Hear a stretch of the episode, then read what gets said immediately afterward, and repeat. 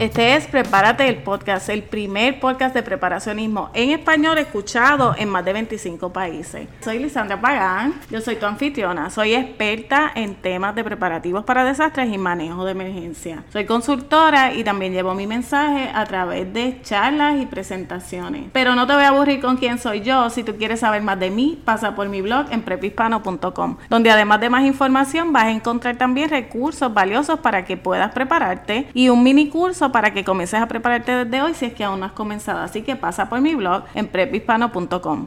Y ahora sin más, vamos con el tema de hoy. Hoy vamos a estar hablando de cómo establecer prioridades cuando uno comienza a prepararse. Pues ya sabemos que hay mucha información, hay muchas recomendaciones de cómo prepararse y ese exceso de información muchas veces lo que causa es que nos encontremos en una situación donde no sabemos ni cómo empezar, o peor aún, empezamos a hacer a llevar a cabo un montón de acciones que son desorganizadas y después al fin y al cabo estamos confundidos, frustrados, mejor dicho, no sabemos ni qué es lo que estamos haciendo. Muchas veces después nos quedamos con la duda de si lo que estamos haciendo lo estamos haciendo bien o si nos estamos preparando correctamente. Yo sé que muchas personas se van a identificar con esto porque cuando uno empieza a prepararse, lo que uno hace es que comienza a leer, a buscar información y encuentra tantas y tantas recomendaciones y tantas cosas que se ven bien nice que uno quiere hacerlo todo.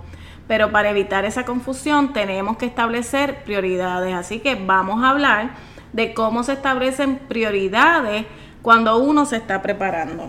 Y una de las áreas más importantes de la preparación y de las que yo hablo frecuentemente, ya tiene que haberlo escuchado más de una vez, es que nosotros tenemos que reconocer cuáles son nuestros riesgos.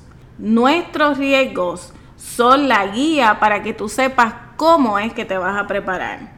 Tú no te vas a preparar para el riesgo que puede tener otra persona en otro, en otro país. Por tanto, tú tienes que conocer cuáles son tus riesgos en específico, cuáles son las cosas que amenazan tu seguridad, tu vida y la de tu familia para que tomes acción y te prepares específicamente para eso. Cuando uno sabe qué es lo que tiene más probabilidad de suceder o cuáles son los riesgos inminentes, es que tú empiezas a prepararte adecuadamente y dejas de estar dando palos a ciegas o siguiendo lo que te dice todo el que te da una recomendación y te preparas correctamente. Claro, siempre hay una serie de acciones que todo el mundo va a tener que llevar a cabo. Esas son las acciones generales, como el kit de emergencia, la mochila de las 72 horas, todo eso, almacenamiento de suministros, agua y todo eso que hemos hablado por mucho, mucho tiempo y que todo el mundo habla. Esas son las acciones generales, las que todos tenemos que llevar a cabo de una forma u otra.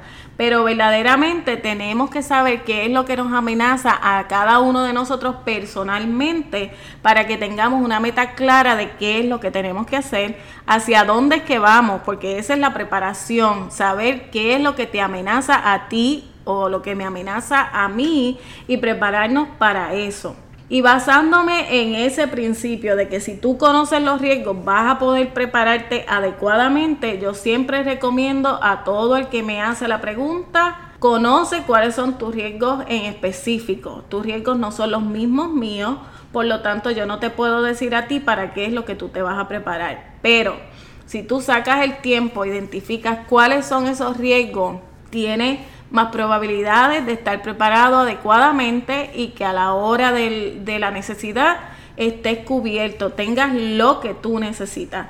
Lo segundo es que yo siempre recomiendo es que una vez tú sepas cuáles son los riesgos que te pueden amenazar a ti y a tu familia en tu área en específico, que establezcas prioridades. ¿Por qué? Porque quizás yo tenga un riesgo de que aquí en la Florida puede haber un terremoto pero ese no es el riesgo más inminente. Pues entonces si yo dedico todo mi tiempo, mi energía y mis recursos a prepararme para un riesgo que no es tan urgente o no es tan inminente, pierdo la oportunidad de prepararme para otras cosas que sí podían suceder con mucha más frecuencia, mucha más rapidez que el, quizás ese mismo terremoto. Así que quiero recordarte que no te dejes llevar por el riesgo que quizás yo esté identificando, sino busca cuáles son tus riesgos específicos y prepárate. porque ese es el principio del preparacionismo. Nos preparamos para distintas situaciones que no sabemos dónde, ni cómo, ni cuándo van a suceder, pero siempre nos preparamos basados en nuestra percepción de riesgo, ¿ok? Ese es el principio que tú tienes que seguir. Te vas a preparar basado en la percepción de tus riesgos y para que lo hagas de una forma adecuada, lo vas a hacer estableciendo prioridades.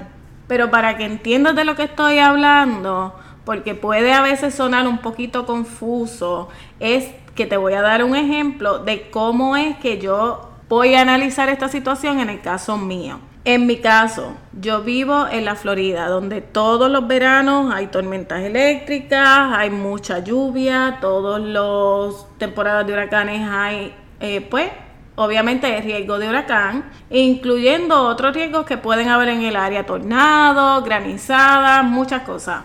Pero si yo fuera a prepararme en específico para una tormenta o huracán, mi prioridad siempre sería mantener un nivel de agua, alimentos y suministros adecuados para cumplir mis necesidades básicas. Mi prioridad sería tener el tanque de mi carro lleno por si tengo que desalojar. Esas serían mis prioridades. Porque no pienso que mi riesgo mayor sea quedarme sin energía, a pesar de que siempre tenemos que hacer arreglos para la refrigeración de los alimentos y todo eso. Pero yo no pienso que para mí es una prioridad tener un generador de energía. ¿Por qué? Porque donde yo vivo las líneas eléctricas son soterradas. Por lo tanto, el viento, la lluvia, quizás la fuerza del viento de una tormenta o un huracán no van a afectar unas líneas que están debajo de la tierra. Por eso es que entonces yo me preparo para otras cosas. Si me preparo para tener suficiente alimento, suficiente agua, eh, suficiente gas para cocinar en el caso de que no haya electricidad, porque sí es probable que suceda pero que no haya electricidad no quiere decir que yo no voy a poder funcionar. Porque yo estoy preparada pues con una estufa de gas, tengo gas suficiente y tengo batería, tengo linterna, tengo otras cosas que me van a permitir a mí vivir en ese tiempo si es que no hay energía. Pero no es que yo necesite un generador, porque todo lo demás yo lo puedo cubrir utilizando fuentes de energía alternativas. ¿Me entiendes? Ese es en el caso mío específico cómo yo me preparo para una tormenta o un huracán, que como te digo, son unos fenómenos que se pueden dar aquí en la Florida, cuatro en un año, como, puede, como ahora mismo, puede que pasen 10 años y no haya nada. Ahora, si tú le preguntas a otra persona que vive en el estado de la Florida y vive en la costa, en la playa o que vive en un área rural donde la, quizás las líneas eléctricas no sean soterradas, probablemente para ellos es una prioridad tener un generador. Y yo lo entiendo. Por eso es que digo, esto no es un plan que le sirve a todo el mundo. Tu plan va a ser para ti, para las necesidades de tu familia. Mi plan pues se adapta a mí, a mis necesidades y a las de mi familia. Por eso es que cada uno de nosotros tiene que hacer ese análisis y verificar cuáles son los riesgos que en realidad nosotros vamos a estar enfrentando. Y yo siempre uso el ejemplo del área inundable. Tú, si sabes que vives en un área inundable, pues ya tienes que hacer los arreglos para eso. Tienes que prepararte para que se inunde. No vas a pensar que nunca se va a inundar. Tienes que pensar que eso es lo más probable que va a suceder, que aquí se va a inundar. Esta es la forma en que tú te preparas para estar viviendo en un área inundable. Y entonces, adicional a prepararte para que esos suministros no se afecten por el agua, por las inundaciones, también tienes que tener un plan de desalojo, porque obviamente no vas a esperar a tener el agua en el cuello para entonces comenzar a decir, tenemos que desalojar, qué ruta podemos utilizar. Esos son principios básicos de preparación. Vives en un área inundable, tu riesgo número uno es la inundación.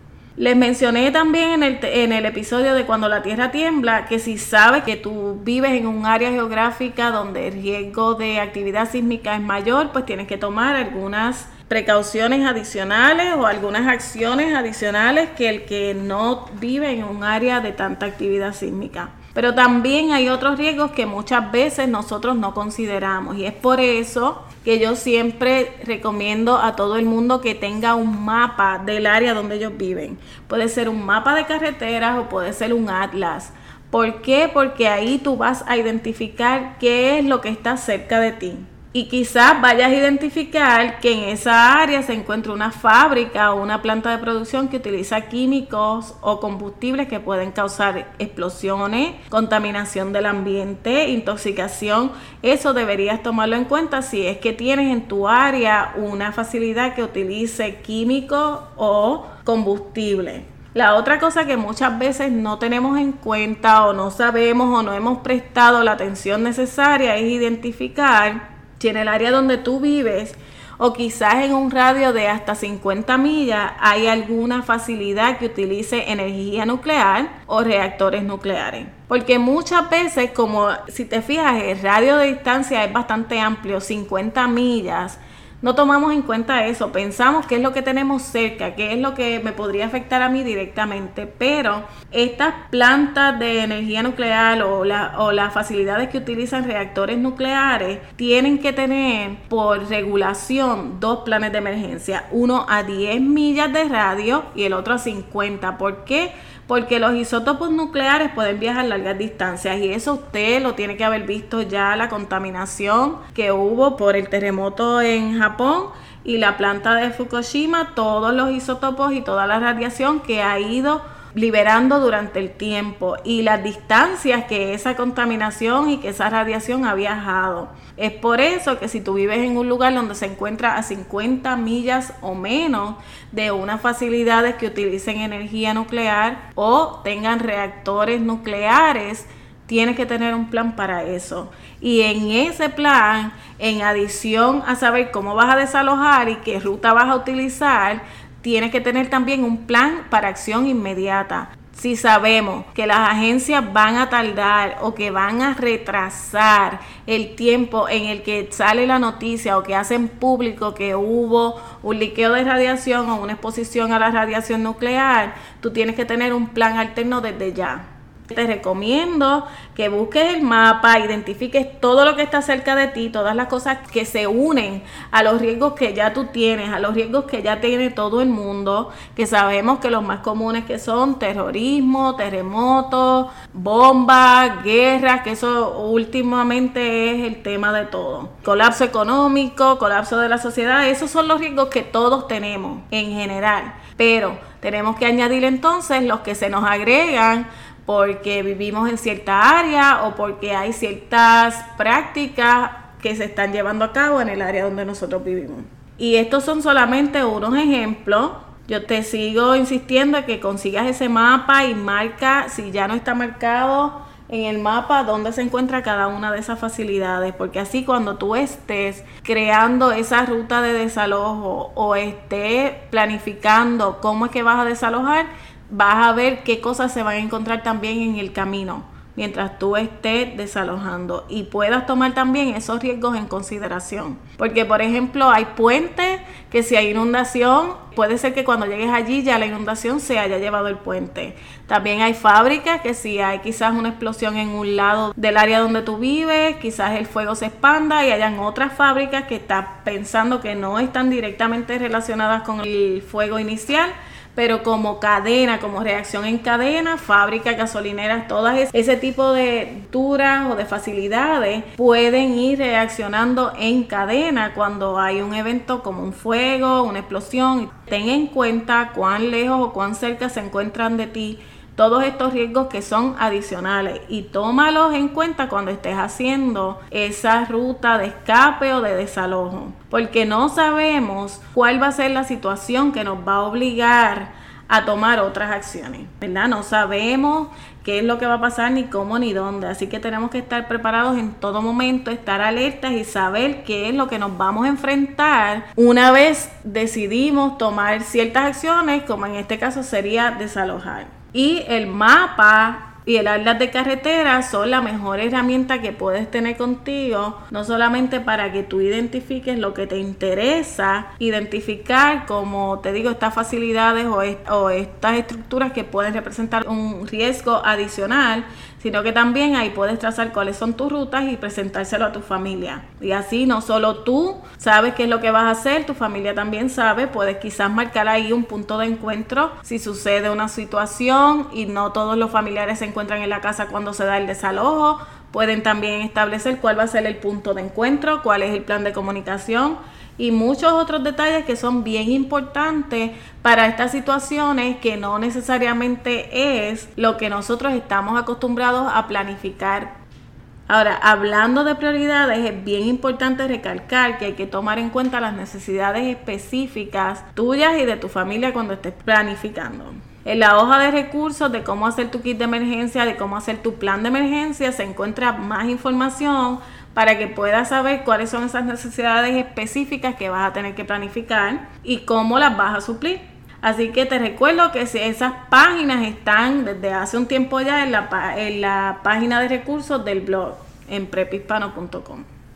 Ahora voy a cambiar un poco el enfoque y aunque seguimos con el tema de establecer prioridades, voy a comenzar a discutir cómo se establecen prioridades cuando ya el evento ha sucedido, cuando nos encontramos en una situación de supervivencia. Y esto lo hago porque yo pienso que no nos podemos quedar en la etapa de prepararnos y de estar pensando lo que puede pasar. Ya tenemos que estar preparándonos sabiendo qué es lo que vamos a hacer después que este evento suceda. Porque si ya identificaste tu riesgo y ya sabes qué es lo que puede pasar, tienes que moverte a la próxima etapa, que es saber qué es lo que vas a hacer y cómo lo vas a hacer una vez ese riesgo se manifieste o ese evento suceda. Y prepararse significa que has hecho un plan para antes, durante y después. Por eso fue que hablamos que en el caso del terremoto tienes que tener un plan para antes del terremoto, durante, mientras la tierra está temblando y qué vas a hacer después. Y eso es lo mismo que tenemos que hacer con cada riesgo. Tú tienes que tener el plan de qué es lo que vas a hacer, que eso ahí es donde estamos hablando de la preparación general, más de la preparación específica para ese riesgo en específico, pero también tienes que saber qué es lo que vas a hacer durante y después de ese evento. Pero en este caso vamos a estar hablando de supervivencia en general. ¿Cómo sobrevivir cuando nos enfrentamos a un evento que nos deja fuera de lo que ya tú y yo conocíamos como algo normal o como nuestra realidad y cómo es que vamos a establecer prioridades cuando la situación es extrema y tenemos recursos limitados. ¿Y qué es una situación extrema con recursos limitados? Bueno, esa es una situación en la cual tú sobrevives al impacto del evento, pero no tienes contigo ni tu mochila de emergencia, ni tu kit de emergencia, ni los suministros que guardaste. Eso es una situación de supervivencia donde los recursos están bien limitados o, simplemente no tenemos ninguno. Y para eso vamos a usar la regla de los tres para establecer prioridades. Los que vieron el video de Crash Course ya han escuchado de una forma preliminar lo que dice la regla de los tres. Pero para los que no lo han escuchado o no han visto el video, la regla de los tres dice lo siguiente, el ser humano puede sobrevivir tres minutos sin aire, tres horas sin albergue en condiciones de calor o frío intenso, tres días sin agua y finalmente tres semanas sin alimento. Ahora, lo que esta regla nos dice es que tenemos que establecer prioridades y atender las necesidades más urgentes primero. Por lo tanto, si tú te encuentras en una situación de supervivencia en la que tienes que hacer ajustes para sobrevivir, tienes que saber desde ahora que lo más importante es que vas a poder vivir tres minutos sin aire, tres días sin agua, tres horas sin albergue y tres semanas sin alimento.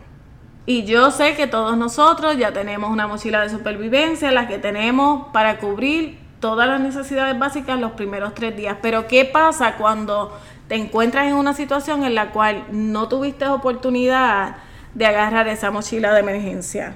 O cuando te sorprendió completamente el evento y has sido completamente desplazado del área donde tú tienes tus recursos y lo único que cuentas es con que saliste con vida. Pues como mencioné, la regla de los tres nos dice que tenemos que atender las necesidades más urgentes primero. Si tú no puedes respirar, lo primero que tienes que solucionar es el aire. Si estás bajo agua, tienes que salir a la superficie en o antes de tres minutos. Ahora, si te encuentras en un fuego o en una en un área donde hay gas o hay alguna otra sustancia en el aire que no te permite respirar, buscar aire siempre va a ser la prioridad. La prioridad no va a ser irte detrás de buscar la mochila o el bug bag porque no te va a servir de nada que tengas guardado suministros para tres días o tres décadas si no puedes respirar y mueres en el primer intento y mueres en los primeros tres minutos. Así que la primera prioridad siempre es buscar el aire. Eso es prioridad uno, respirar. Después que tú entonces ya sabes que puedes respirar, de que ya tienes aire y has recuperado y puedes tener oxígeno y está todo fluyendo bien, entonces la próxima situación que tú tienes que resolver es la del el albergue para mantener la temperatura del cuerpo a un nivel deseable, ya eso sea si te encuentras en un caso de frío extremo o si te encuentras en un caso de calor extremo. Si te encuentras en un caso de frío extremo, por eso es que necesitas un método para generar calor, ya sea una frisa, ya sea un fuego que puedas encender, esas son tus prioridades. Si estás en un lugar donde hay un calor extremo, entonces la prioridad va a ser buscar una sombra o cubrirte con una manta, con una frisa, con algún pedazo de tela o toalla humedecerlo y evitar la deshidratación. Esa es la prioridad número dos, mantener la temperatura corporal en tiempo de frío o en tiempo de calor extremo. Pero entonces, para lograr sobrevivir en un caso como este, siempre se recomienda un mini kit de emergencia que es del tamaño de una cajita de mentas en metal y ese kit contiene los suministros más importantes para sobrevivir cuando no tienes acceso a tu mochila, cuando no tienes acceso a lo que tenías almacenado. En esa cajita de emergencia tienes una forma para purificar agua o potabilizar el agua, alguna forma de generar calor y muchas personas incluyen una brújula, una frisa milar pequeña, algún bombón o dulce para caso de que no tengas alimento, ese dulce te va a mantener el nivel de glucosa. En caso de que tú tomes medicamentos, tú deberías tener una porción de medicamentos ahí dentro de esa cajita de emergencia.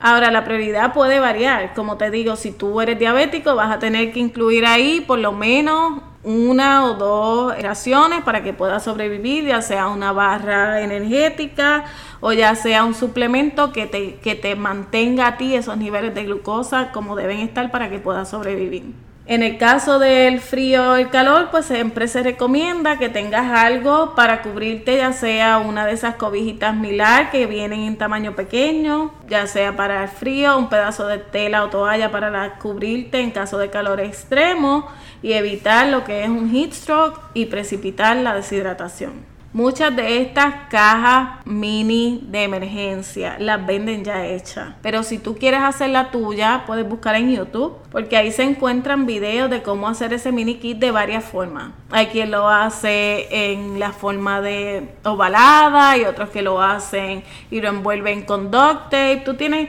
tú puedes entrar ahí y buscar el mini kit de emergencia. También le llaman un tin can emergency kit, que es como una lata y en YouTube se encuentran bastantes videos. Los puedes encontrar ya hechos porque se consiguen. Si tú lo consigues ya hecho, tú deberías tomarte la molestia de verificar que tenga exactamente para tus necesidades personales y lo adaptas de acuerdo a tus necesidades. Si lo haces, pues mucho mejor porque ahí tú vas a incluir lo que tú quieres. Ahora, ese kit, mini kit de emergencia, tiene que estar contigo todo el tiempo. Es por eso que se hace de ese tamaño para que lo puedas cargar contigo como tu llavero o lo puedas cargar en un bolsillo, en tu cartera o en tu bolsa. La prioridad, lo que debe haber dentro de esa caja, ya sabemos que es una forma para generar calor. También necesitamos un método para potabilizar el agua, alguna barra o suplemento para energía o glucosa. Y mucha gente se pregunta cómo yo voy a meter todo eso dentro de una cajita tan pequeña que me quepa en un bolsillo. Si no tienes idea, te recomiendo que vayas y mires ese video, pero a la misma vez también hay otra alternativa que es conseguir un brazalete de paracord que contiene una cuchilla, tiene un método para fuego, tiene un silbido de emergencia, la brújula y obviamente pues el paracord. Y eso lo vas a incluir en tu rutina diaria poniéndote ese brazalete todos los días como si fuera parte de tu vestimenta. ¿Por qué? Porque ahí tú tienes cómo encender un fuego, tienes para cortar, también tiene un elemento que corta, tienes un silbido para emergencias, tienes una brújula y quizás hay algunos que están más completos y tienen otro tipo de artículo, pero eso es lo más básico. Entonces lo próximo sería tener esa cajita pequeña en tu bolsillo donde puedes mantener cómo purificar el agua, cuáles son los medicamentos que tienes que tomar, quizás algún suplemento, una barra nutricional o dulce como habíamos hablado y ese lo tienes que mantener contigo, ya sea en tu bolsillo, en tu bulto, en una forma que esté accesible todo el tiempo. ¿Por qué no lo vas a poner dentro de la mochila? Porque si lo pones dentro de la mochila de 72 horas no estás haciendo nada. Esto se supone que esté contigo todo el tiempo. Específicamente para sobrevivir en tiempos cuando no tengas tu mochila. Una vez ya estás cubierto, ya sabes que tienes aire, ya tienes la temperatura del cuerpo en un nivel estable, el próximo paso sería tener agua. Esa sería la próxima prioridad. Y es por eso que siempre debemos tener con nosotros la forma de purificar el agua. Yo estuve verificando y en eBay, Amazon, Alibaba y otros lugares tú puedes conseguir lo que se llaman los Life Straw, que son unos sorbetos, y tú lo colocas directamente sobre la superficie del agua que vas a tomar y al succionar esa agua se va purificando. También puedes colectar el agua en una botella o en un envase y conectarle el sorbeto para que de ahí al, al tú succionar se vaya purificando pero existen lo que son tabletas, existen las botellas con filtro integrado, aunque sabemos que para mantenerlo dentro de esa cajita tan pequeña, quizás el sorbeto o la botella con filtro no son alternativas. Podemos conseguir las tabletas y mantenerlas ahí. Todos estos artículos que te estoy mencionando se encuentran en Amazon, eBay, en tiendas locales de supervivencia o en tiendas de artículos de camping. Si tú estás interesado en cantidades más grandes, las puedes conseguir en Alibaba, donde las consigues con envíos desde China. Estos manufactureros te envían quizás una muestra para que los pruebes. Si te gusta, puedes comprar grandes cantidades y si no, pues muchas gracias. Pero las tabletas purificadoras son la mejor alternativa para tenerlas dentro de ese mini kit de emergencia. Lo que debes velar es que esas tabletas no se descompongan con calor o humedad y verifica las instrucciones de almacenaje tomando las medidas necesarias, por supuesto. Y por lo general en ese mini kit puedes tener contigo una o dos o tres las que te quepan, tabletas para que puedas purificar el agua. Yo creo que la mayoría de esas cajitas quedan bien selladas y aunque no, no te puedo decir con certeza que son a prueba de agua, creo que mantienen la humedad bastante bien fuera del envase, pero si fuera necesario podrías usar un saquito de sílice como los que se encuentran en las cajas de zapatos para evitar que la humedad te dañe los fósforos o, y las tabletas o las cosas que tengas dentro de ese kit. Si vas a utilizar las tabletas para purificar el agua, sería bueno que incluyera dentro de ese mini kit una bolsa plástica que sería donde vas a colectar el agua para luego poner la tableta y purificarla. Esa bolsita plástica es fácil de conservar porque lo que haces es que la doblas y la guardas dentro de la cajita y es reusable muchas veces, depende de la calidad va a ser reusable, pero la puedes doblar y ponerla bien pequeñita y siempre estamos hablando de que dentro de esa caja va a tener todo. Y recuerda que estamos hablando de un caso de supervivencia extrema después del evento donde no tenías acceso a tu mochila como ya sabes lo que vas a necesitar para sobrevivir, para cubrir tus necesidades, aunque no tengas tu mochila, te vas a sentir mucho más preparado porque sabes que tienes ahí en ese kit contigo todo el tiempo las cosas que son prioridad para sobrevivir. Con relación al agua, también te quiero añadir que aunque sería ideal tener agua todos los días, cuando estemos en una situación extrema y tengas que distribuir tus recursos para asegurar más días de supervivencia, tenemos la alternativa de dejar periodos de 24 horas entre día y día en los que consumimos agua. No es la mejor opción, pero es mejor que no tener ningún agua. Por lo tanto, si tienes que sobrevivir y no tienes suficientes eh, por decir tabletas para descontaminar y lo que tienes son dos, tú puedes distribuirlo entre los días, distribuir el agua. Tres días continuos sin agua es lo que te pueden hacer morir, pero no quiere decir que no puedas tomar un receso entre un día y otro y así mantienes los recursos que tienes a tu disponibilidad por un periodo más largo y quizás en vez de tres días puedo sobrevivir tres, seis o maybe más. Con relación a los alimentos, sabemos que podemos vivir hasta tres semanas sin alimentos. Solo necesitaríamos beber agua y por eso es que es tan importante el agua, porque nosotros en nuestros cuerpos tenemos almacenadas grasas, proteínas y quizás hasta azúcares que nos pueden ayudar a vivir, pero siempre hablamos de que las necesidades varían. Para una persona diabética vivir tres semanas sin alimentos, eso va a ser imposible. Así que estas personas tienen que conseguir un método alternativo, ya sean unas pastillas de glucosa o quizás unas tabletas que los ayuden a sobrevivir más tiempo, que también irían dentro de ese kit. Y abundando en el tema de necesidades específicas, tienes que saber que si tomas medicamentos que son imprescindibles para ti, deberías añadirlos también en ese kit. Ahora, analizando este asunto, porque quizás te estás preguntando cómo es posible que yo guarde todo eso dentro de una cajita pequeña.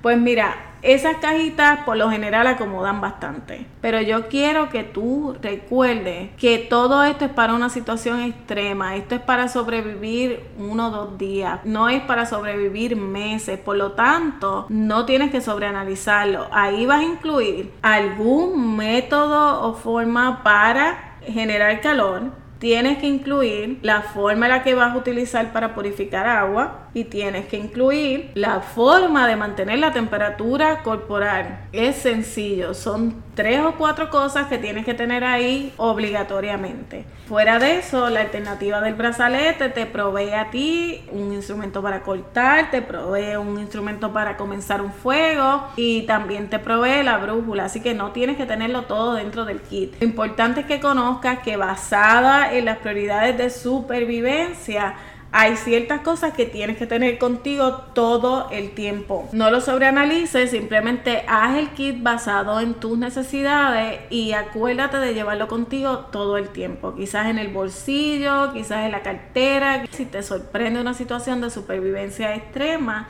ya tú sabes cómo vas a sobrevivir y tienes que siempre recordar la regla de los tres. Vas a poder vivir tres minutos sin aire, tres horas en calor o frío intenso, tres días sin agua y tres semanas sin comida. Atiende siempre las necesidades de acuerdo al nivel de importancia, estableciendo las prioridades.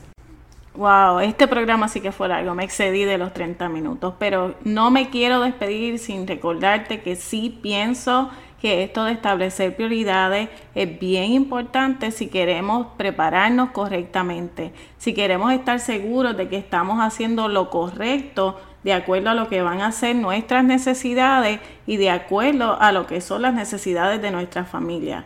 Me despido, pero no sin antes recordarte que seguimos pensando que el mejor día para prepararse es hoy. Si no nos preparamos hoy, ya mañana podemos estar tarde. Dios te bendiga, amigo. Y ahora, porque el programa terminó, no quiere decir que no nos podemos comunicar. Si quieres comunicarte conmigo, vete a mi blog prephispano.com.